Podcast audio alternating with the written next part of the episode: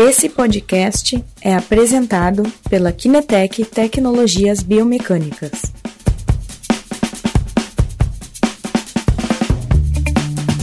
O centro de massa, Rodrigo, ele, na verdade, é um ponto hipotético, né, um ponto teórico que representa o centro de equilíbrio uh, da massa de um objeto. Tá? Então, assim, como assim? Bom, então Peguei aqui, por exemplo, uma, uma, uma, bolachinha daquelas de cerveja de um bar que era ali perto da Kinetec. Não sei se você lembra desse. Lembro, lembro. A gente fez algum, algum happy hour ali na sexta-feira. Alguma happy hour, né? dia, né? Saudade. É verdade. Já peguei esse aqui por querer. Uh, e aí o centro de massa seria basicamente esse ponto onde se eu deixar meu dedo abaixo dele, ó, uh, o ponto uhum. se equilibra matematicamente, né, toda a massa né, desse objeto. Claro que a massa está distribuída por todo o objeto, né? A gente consegue ver, enfim, a bolacha de cerveja aqui ela é quadradinha. Mas o, o, centro de massa, então, é esse ponto hipotético que representa o equilíbrio uh, desse corpo uh, se ele fosse completamente rígido, né? E no corpo humano, infelizmente o corpo humano não é rígido, uh, mas nós temos um centro de massa. Né? O nosso centro de massa, o dos homens, é próximo ao umbigo. Né? O, se nós fôssemos uma tábua, né? uma coisa assim completamente rígida, uh, e a gente conseguiria se equilibrar pelo umbigo, isso nos homens, e nas mulheres é um pouquinho mais abaixo, mais no ventre, assim, uns 10 centímetros abaixo do umbigo. Né? Porque os homens têm um pouquinho mais de massa corporal distribuída para cima, e as mulheres têm um pouquinho mais de massa corporal distribuída para baixo, nos membros inferiores, e os homens nos membros superiores. Isso leva o centro de massa um pouco mais para um lado, um pouco mais para o outro. Né? Legal, legal. Ah, inclusive, inclusive tem uma brincadeira muito legal de fazer com as mulheres, e entre homens e mulheres, que é o seguinte: você coloca uma caneta no chão uh, e pede. Eu fazia isso na sala de aula e pede pro, pro menino pegar a caneta com a boca. Ele não consegue, agora a menina consegue. Tá? Na época que a gente né, podia fazer essas coisas esquisitas assim. Ah, e é muito engraçado porque o menino ele quase vira uma cambota, sabe? Ele vira cambalhota, assim, porque não consegue pegar. Sim. E a menina vai ali e pega. Fácil, fácil. Você aposta, menina sempre ganha. Legal. Bom saber, bom saber para não, uhum. não perder se em algum momento for desafiado. É, não né? faz essa aposta não, cara, senão você vai perder. perfeito, perfeito. Uh, bom, e agora, Guilherme, como a gente está uh, trazendo esse assunto, como tu mesmo comentou, da corrida, uh, fala um pouquinho da, dessa oscilação do centro de massa na corrida. Vamos tentar entrar um pouquinho ah, então. no assunto agora. É, uh, como é que a gente relaciona essa oscilação do centro de massa com a corrida, né? Uh, quando a gente fala de biomecânica, né, a gente está falando de uma simplificação do corpo humano, Rodrigo. A gente pode uhum. fazer da fisiologia, da cinesiologia, a gente pode falar da psicologia. Quando a gente fala da biomecânica, é uma das simplificações, uma das áreas que nós temos para estudar o, nosso organismo. Uh, que, que tentam uh, explicar os fenômenos, né? E na biomecânica, a gente usa o centro de massa para descrever uh, como é a oscilação do corpo enquanto nós corremos. Uh, uhum. O que, que isso significa? Quando a gente corre, esse centro de massa ele sobe e desce, além de ir para frente. Então, ele tem mais ou menos esse movimento assim, ó, né? E, e a biomecânica, quando ela estuda o, o centro de massa, ela tenta descrever qual o caminho que o centro de massa percorreu enquanto nós corremos. E isso pode nos dar uma série de informações uh, uh, valiosas com relação ao desempenho do atleta. Então, uh, quando a gente fala de desempenho, saber o deslocamento do centro de massa pode nos dar informações valiosas. Tá, tá legal. Uh, tem bastante, bastante referência, já, já lendo um pouco sobre isso, enfim, se fala do modelo de massa mola. Né? Conta um pouquinho, Guilherme, o que, que isso quer dizer. Bom, uh, vamos lá. Então, quando a gente fala uh, do, da avaliação do, do desempenho durante a corrida, a gente lembra a primeira uhum. coisa que é esse modelo massa-mola, né? Tá. Que é assim, como é que a gente uh, pode ver as questões energéticas que envolvem o corpo humano uh, durante a, a corrida. Né? E o modelo massa-mola, inclusive eu fiz uma animação aqui, eu estou ficando bom nesse negócio aqui, uh, ah, para mostrar para a gente o que, que é isso. É, é que assim, quando a gente corre, a gente pode pensar o nosso centro de massa isolado do corpo, tá? Certo. E uhum. ele oscilando assim. Então, se a gente vê, um, por exemplo, um, um, um, um, segmento hipotético assim de massa, né, oscilando, a gente pensa, bom, tem alguma coisa ali embaixo fazendo assim para ele continuar pulando, né? Então a gente Sim. diz que uh, uma forma de, de, se ver o corpo humano, uh, de se ver o corpo humano quando a gente fala em, em, em centro de massa é a partir do modelo massa-mola. Né? Perfeito. Que é mais ou menos o que eu vou tentar mostrar para a gente aqui, ó. Vamos trazer o tripé aqui. Última vez que eu usei o tripé, eu, eu derrubei ele no chão. Se vai dar certo. Aqui, IF Esportes já fez uma pergunta, né? Só para relembrar que depois, no final, a gente retoma essas principais perguntas para respondendo. Pode ser, Guilherme? Pode ser dessa forma? Pode, pode ser agora também, não tem problema. Eu só é. não consegui ler ela. Não deu tempo que eu estava tá. mexendo aqui. Então vai ajustando aí, eu vou buscar ela aqui. E a gente já pode também. Tá. É, aqui não deu certo. abordando durante. Vamos ver aqui. o que, que acontece, Rodrigão? Quando a gente fala de, de massa mola, se tu puder encontrar as perguntas aí, uh, já me faz ela, porque senão depois a gente não encontra mais. Eu estou procurando que justamente ah. eu já perdi. É, não, vai, vai, aparecendo as coisinhas aqui e a gente, a gente não vê, né? Então, quando a gente vê uma pessoa correndo, né? E aqui eu fiz um, uma animaçãozinha lá no laboratório, né? Tá. Uh, sobre pá, o, o, o, um atleta correndo. Essa, esse aqui tá com uma frequência, uh, uma velocidade de corrida de mais ou menos uns 10 km por hora, tá com, com, com uma cadência uh, de mais ou menos 160 passos por minuto. Uhum. Então ele está aqui em câmera lenta, né, logicamente, correndo. A gente pode imaginar esse cidadão correndo aqui como se fosse uma bola de basquete quicando. Certo. Né? Pam, pam, pam, pam, pam. Uh, mas também nós podemos imaginar esse cidadão, aqui eu desenhei um pêndulo, né, como um pêndulo, só que um pêndulo invertido. Então o que acontece? Cada vez que a gente corre, o nosso centro de massa se aproxima do chão Aí a nossa mola fica rígida, né? Ela diminui.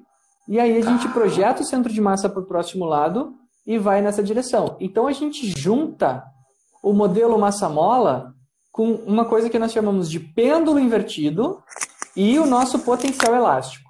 Né? Que tipo de informação pode ser extraída da curva de centro de massa? Ali, eu achei a LF Sport perguntando. Obrigado, cara. Isso aí. Tchê, quais uh... são as informações relevantes, então? O tamanho dessa oscilação do centro de massa vai nos dar uma informação sobre a rigidez da mola do atleta. Ah, prof, como assim, como assim mola? Olha só, gente. Então, essa ali é a mola. A gente tem que imaginar que aqui é o corpo do atleta, vindo aqui nessa uhum. plataforma de força. E daí o que, que vai acontecer? Ela vai aqui, ó, ó, ó. Sente só, Rodrigão. Ela vai fazer mais ou menos este movimento aqui, ó. Tá da hora, né? Muito bom, muito bom. Olha só, isso aqui é o modelo massa-mola, gente. E a oscilação vertical do modelo massa-mola vai nos dar informação justamente da rigidez da mola.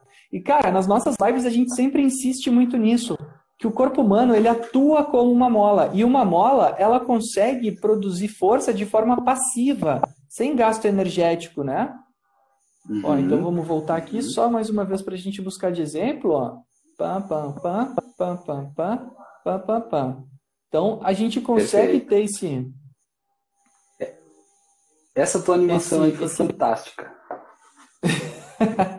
Essa aqui ficou legal, né? Muito bom. Ah, Muito bom. Então, Rodrigão, isso tem tudo a ver com o desempenho. A gente tem que ter noção ah. também de uma coisa. A gente não pode só se preocupar uh, com com, com, com, as lesões, né? A gente tem que ver quais são os aspectos que podem estar tá fazendo uh, com que o atleta acabe gastando mais energia durante a corrida do que deveria, uhum. tá?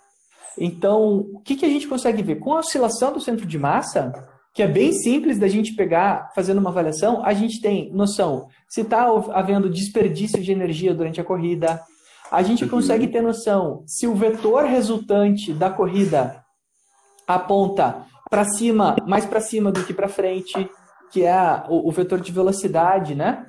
Ah, a gente consegue perceber a rigidez da mola fazendo algumas contas bem simples. A gente consegue medir a rigidez dessa mola. E isso, inclusive, é o que eu ofereço para fazer a avaliação dos saltos naquela planilha. Eu ofereço como medir a rigidez do membro inferior durante o salto. Durante a corrida, a gente precisa de um, de um, sistema de coleta. Mas durante o salto, se a gente sabe a altura que o atleta saltou, a altura que ele baixou, eu consigo medir a rigidez da mola. E eu sei quanto de energia ele está desperdiçando ou a, otimizando de forma a, passiva durante a corrida, né? Então, não é um determinante de lesão, né? Por isso que eu chamo eles de determinantes cinemáticos, de determinantes de lesão e desempenho, porque eles Perfeito. podem afetar tanto do ponto de vista da lesão quanto uh, do desempenho. Ótimo, muito, muito interessante. Uh, e qual é a oscilação desse mecanismo otimizado, vamos dizer assim? É, Pode então, dizer um a... pouco sobre isso. Eu achei a pergunta de antes, Guilherme. Se tu, se tu quer que eu, que eu traga ela agora ou deixamos para depois? Não, pode. Ah, tá, do, do, de um dos. Isso, do IF Sports. Pode, aqui, pode que, trazer, pode procurou. trazer. Ele pediu assim: que tipo de informação pode ser extraída da curva de oscilação do centro de massa? Aí depois ele então, a principal é a rigidez, uhum, né? A rigidez do sistema. Isso é muito importante. Uh, quando a gente pensa uh, que a corrida pode ser entendida como um mecanismo de massa-mola, uh, a variável mais importante da mola que a gente tem é a rigidez dela.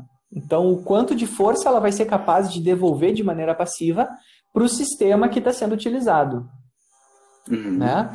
Então, Perfeito. a rigidez e também essa questão de desperdício de energia. Né? Uma, uma oscilação vertical muito alta ela pode significar um desperdício muito grande de energia mecânica, né? Então a gente tem que ter esse cuidado. São duas informações bastante relevantes. A rigidez a gente consegue nos saltos de uma forma bem aplicável, bem simples, não precisa super peripécias. Ah, uhum. e a oscilação a gente consegue avaliando correndo. Legal. Né? Só Legal, medir. bacana.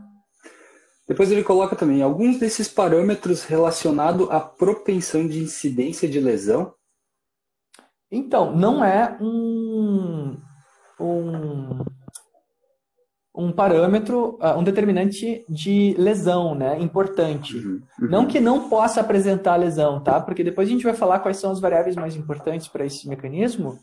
Uh, mas uh, a gente pode dizer assim, ó, qualquer lesão pode ser favorecida se esse mecanismo não estiver otimizado. Por quê?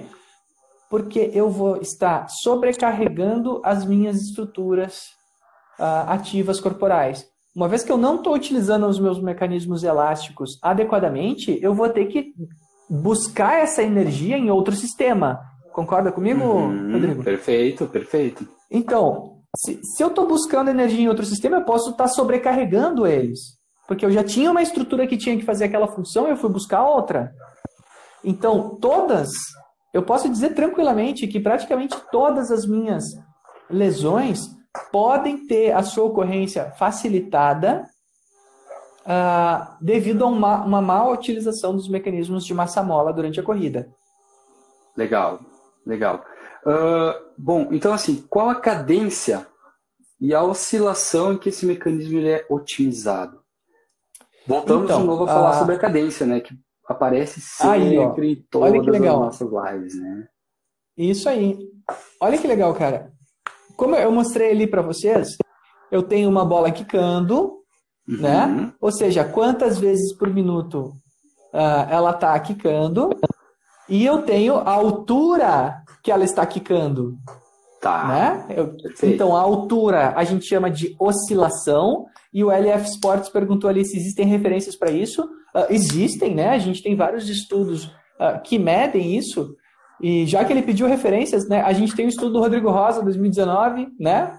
Gaúcho, pesquisador, uh, biomecanicista, doutor em biomecânica, que manja tudo de corrida e avaliou isso em atletas de alto desempenho, atletas de desempenho moderado. Uhum. E lá ele apresenta. Então, que, que ele apresenta? Que assim, os atletas tendem a apresentar ah, o, uma, uma oscilação de centro de massa bem padronizada, sabe? Existem pequenas diferenças entre alto desempenho e baixo desempenho, mas a gente pode dizer que um atleta ele tende a apresentar assim, até vou dar uma olhadinha mais de perto aqui, de uh, 8 a 12 centímetros de oscilação do centro de massa. Tá? Uhum. E essa oscilação, conforme eu aumento a velocidade, a tendência é que ela diminua. Então, certo. se eu estou, por exemplo, a, a 10 km por hora, 8 a 12 centímetros é uma oscilação ideal. Agora, se eu estou a 20 km por hora, por exemplo, espera-se uh, uma oscilação de 6 a 8 centímetros. Então, percebe como tem que diminuir, essa, essa mola tem que se tornar muito mais rígida. Exatamente. Uh, e, e, e, consequentemente, pular menos, né? Pular menos alto uh, a cada a cada a cada a passada, né? A cada passo. Perfeito. Então Perfeito. É, é, é, o que a gente usa como referência. E respondendo a tua outra pergunta também sobre a cadência, uh, volta de novo, né? Essa mola ela tem tempo para funcionar. Como nós não somos uma mola mecânica, né? Quando a gente contrai a mola, uh, ela não fica ali o tempo todo uh, não fica o tempo todo com aquela energia guardada. A, a, mola mecânica fica, né? Uhum. Uh, mas o, o, o, o, nosso corpo não fica. Se a gente se agacha, uma hora a gente cansa e não consegue mais levantar. A gente não vai, pum, que nem uma mola assim, põe e sai voando, né? Perfeito. Então a gente tem tempo para que isso aconteça, né? E esse tempo ocorre a, a uns centavos de minuto, né? Então a 160, perdão, a 1,70. Então de 170 a 190 vezes por minuto, passos por minuto, que é a cadência em que a gente otimiza esse mecanismo. Perfeito. E isso tem que ser depois associado a quanto eu subi e desci. Eu acho que veio duas perguntas aqui, Rodrigão. Vamos dar uma olhada aqui. O LF Sports perguntou se o trote não é interessante. Cara, o que, que é trote, né? Ah, seguinte, um então, problema. Essa, é, seria aquela corrida assim, correr solto, né? Seria, seria mais ou menos isso, né? Pode ser talvez ali aquele, aquela corridinha do aquecimento inicial, é. ou alguma coisa de para regenerar é, assim, depois. Para aquecimento, um treinamento regenerativo que não tem objetivo de adaptação não tem problema. Agora, se a gente está falando de uma corrida em que eu quero atingir índice, eu quero ter um, um pacing uh, médio ideal, ou que eu quero causar adaptações ao meu, ao meu atleta, uh, não é ideal, né? Fazer isso sem um, uma técnica adequada, né? Eu posso fazer isso como uhum. resfriamento, aquecimento, mas como, como técnica de corrida mesmo não, não parece ser o ideal, não. Sim, sim. Ou talvez poderia estar falando de alguém iniciante fazendo algum, né, um, um, uma corrida, não sei, enfim, mas eu acho que é, é meio é. mais ou menos isso aí. Ok. Uh, e se um atleta, né, ou um praticante da corrida apresentar uh, alguma alteração nesse mecanismo, o que, que, acontece? O que fazer? Olha só que legal. Uh, então, cadência eu não vou nem falar mais, né? Certo. Como é que se muda a cadência, né? A gente já falou bastante sobre a utilização de metrônomos, eu já falei até qual é a periodização ideal para alteração de cadência numa das nossas lives. Uhum. Ah, nem vou entrar nesse assunto. Vamos, vamos ah, direcionar nossa atenção para para a, a, oscilação do centro de massa, oscilação vertical, né? Certo. Ah, tchê, a oscilação vertical, assim, ela é um aspecto complicado de, de ser alterado, tá? Por quê? Porque é uma técnica de corrida propriamente dita. Uhum. Primeiro, esse é o primeiro aspecto que a gente tem que pensar, né? Uh, não acontece por déficit de recrutamento, não acontece por diminuição de mobilidade. Uh, ó, Giovana ali, tudo bem? Uh, não acontece por déficit de mobilidade, não acontece por uh, outras questões morfofuncionais. Ela é uma questão puramente técnica. O jeito da pessoa correr faz com que ela corra com aquela oscilação vertical certo. aumentada. Então, assim, existem poucos determinantes que necessitam de intervenção direta. Uh... Opa, olha, eu chutei o tripé já. Uh, existem poucos determinantes de lesão e desempenho que necessitam de intervenção direta uh, em treino de marcha, Rodrigo. E, e a oscilação do vertical, se não está associada a outras alterações, a pessoa está numa cadência boa, sabe? Uh, uhum. A pessoa não tem outros determinantes, tem só esse. O que, que a gente faz, né? Tem que ter intervenção direta em reeducação de corrida, né?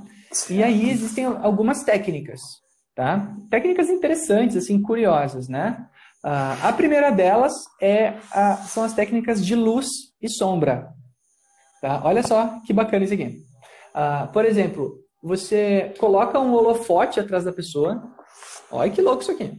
Coloca um holofote atrás dela. Isso aqui eu já vi estudos que fizeram, né? E a pessoa enxerga a sombra dela. A sombra da cabeça, assim, tá? Enxerga ali. E certo. aí você faz uns risquinhos, assim, ó, com um limite de 12 centímetros entre eles. E aí a pessoa vai sair correndo. Na esteira, né? Pá, certo, pá, certo. Pá. E aí ela vai ver a sombra dela subindo e descendo entre aqueles dois risquinhos. E aí ela vai ver que a sombra passa ou não, né? Perfeito. E aí ela vai ter que, enquanto ela corre, ficar cuidando aquele, aquela meta, tá? Eu já vi isso, uh, tem, tem, já vi revista que fez isso, tá? Uh, então esse é um, é um jogo de luzes, luzes e sombras, né? Uh, existe outro método. Um pouco engraçado, mas é interessante, né? É bacana né? É uma estratégia. Fazer, legal.